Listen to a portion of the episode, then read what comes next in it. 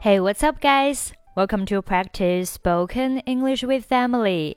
欢迎收听和 Emily 一起练口语。我是 Emily。Today we're going to learn something about yoga. 瑜伽。So, yoga is a popular way to stay healthy and relaxed.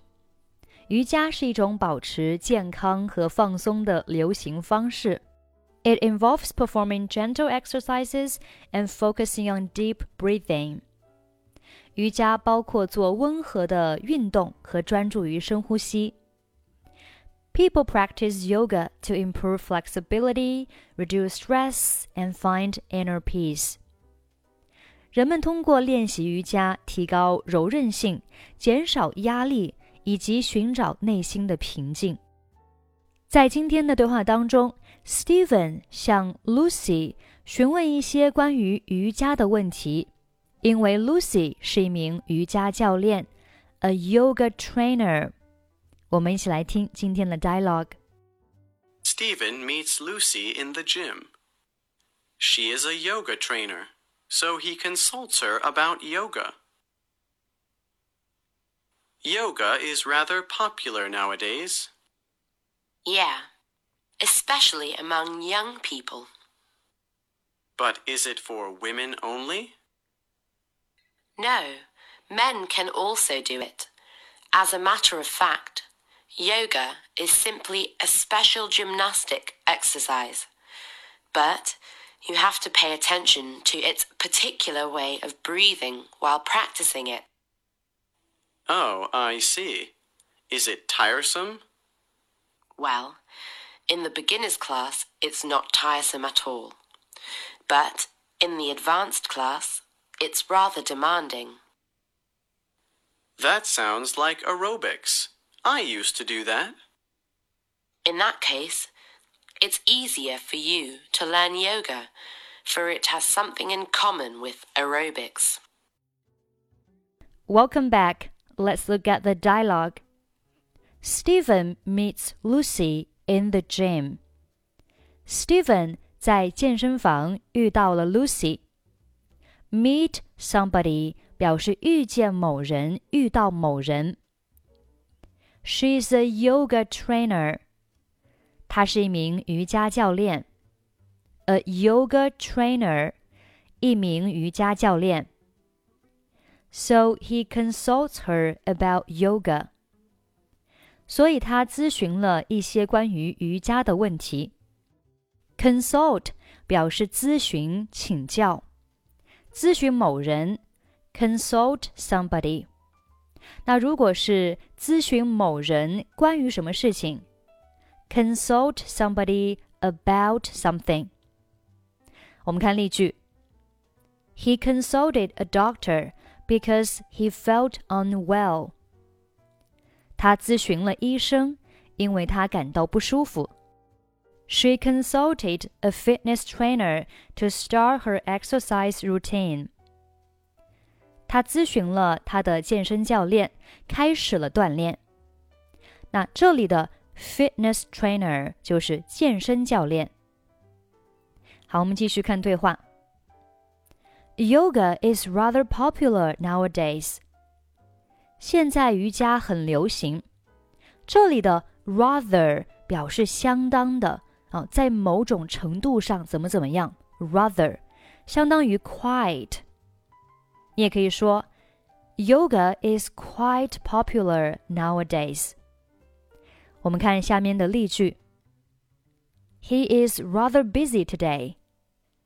他今天非常忙。I felt rather tired after the long journey.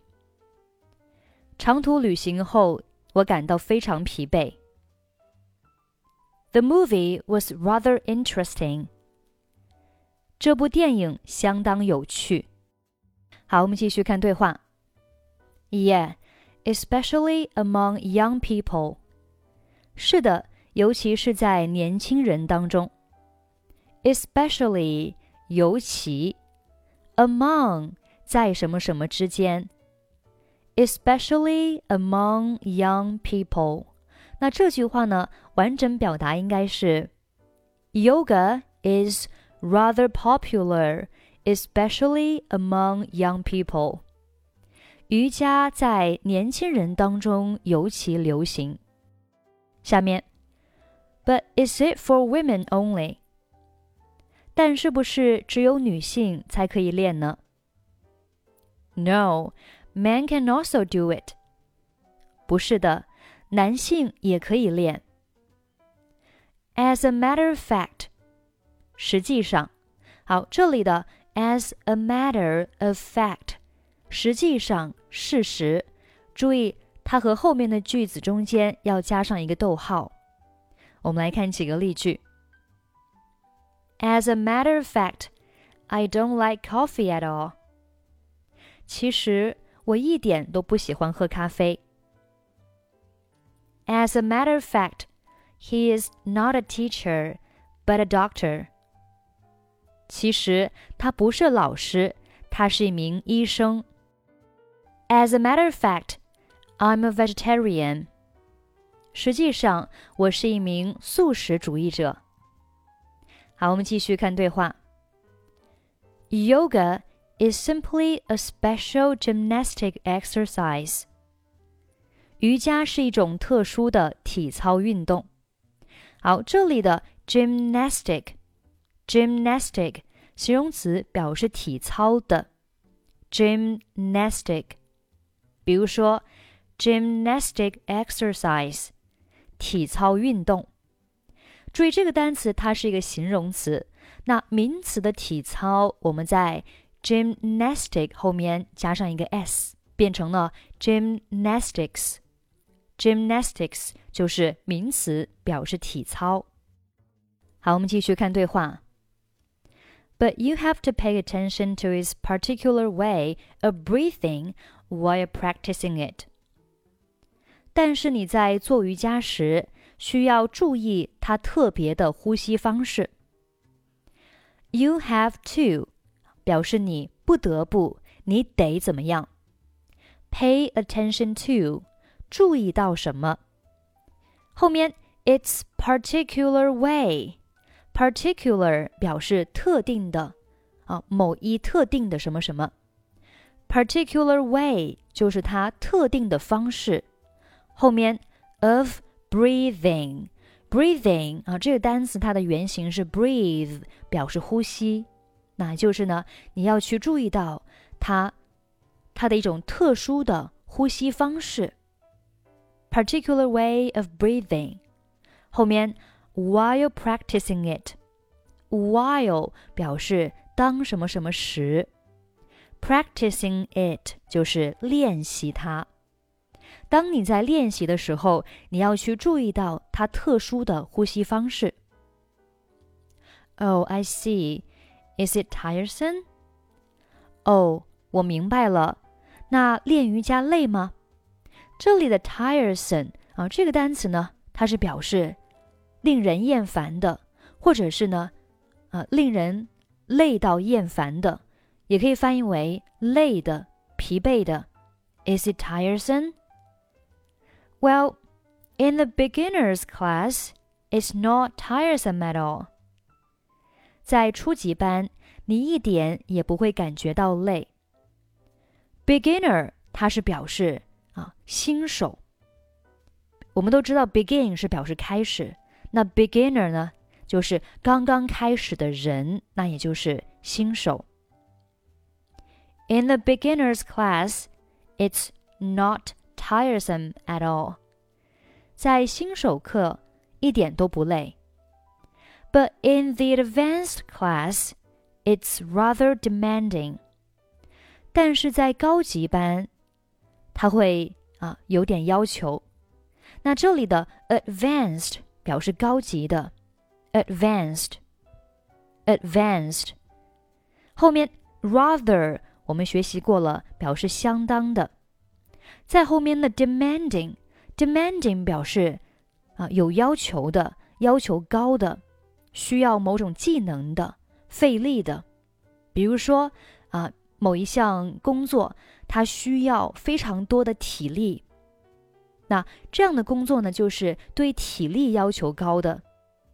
那有的工作呢，它是对你的脑力或者是某项技能要求高的，那都叫做 demanding，啊，就是需要付出特别的努力或者是技能等等。比如说，Her job is very demanding，她的工作要求很高。啊，有可能呢是这个工作啊，它需要某方面的专业技能，不是一般人啊可以上手的。再比如说，The new project is quite demanding。这个项目要求很高。demanding 还可以表示苛求的、难以满足的。比如说，老板啊，老板呢都希望员工能够干得多，拿得少。A demanding boss 就是一个苛刻的老板，难以满足的老板。你再怎么努力哦，他都觉得你还可以再努力一些。比如说，The boss's expectations are quite demanding。老板的期望相当高。好，我们继续往下看。那这里的啊、，it's rather demanding。啊，他其实是想说呢，啊，在高级班，他对你的体力要求呢是有点高的，it's rather demanding。下面，That sounds like aerobics，这听起来倒像是有氧运动。好，这里的 aerobics 表示有氧运动，aerobics，那做有氧运动叫 do aerobics，比如说。I do aerobics three times a week. 我每周做三次有氧运动。I hate doing aerobics. 我讨厌做有氧运动。好，我们继续往下。I used to do that. 我以前经常做。这里的 used to do something 表示过去经常做某事，暗指现在已经不做了。啊，仅仅是过去经常做。I used to do that。那这里呢，that 就指代的是 aerobics。I used to do aerobics。我以前经常做有氧运动。In that case，表示那样的话，It's easier for you to learn yoga。如果是那样的话，瑜伽对你来说就会更简单一些。For it has something in common with aerobics，因为瑜伽和有氧运动在某方面有共同点。这里的 have something in common with 表示什么和什么有共同点啊，有相似之处。比如说 ，I found out that I have something in common with my new colleague. 我发现我和我的新同事有一些共同点。I'm so glad that we have something in common with each other. 我很高兴我们相互之间有共同之处。好，我们再看对话。那他这里呢？他其实想说，yoga has something in common with aerobics. 啊，瑜伽和有氧运动之间呢有相同点。好了，这就是我们今天的所有内容。欢迎大家关注我们的微信公众号“英语主播 Emily”，参与每周定期的英语直播分享。最后，我们再来听一下今天的 dialogue。Stephen meets Lucy in the gym. She is a yoga trainer, so he consults her about yoga. Yoga is rather popular nowadays. Yeah, especially among young people. But is it for women only? No, men can also do it. As a matter of fact, yoga is simply a special gymnastic exercise. But you have to pay attention to its particular way of breathing while practicing it. Oh, I see. Is it tiresome? Well, in the beginner's class, it's not tiresome at all. But in the advanced class, It's rather demanding. That sounds like aerobics. I used to do that. In that case, it's easier for you to learn yoga, for it has something in common with aerobics.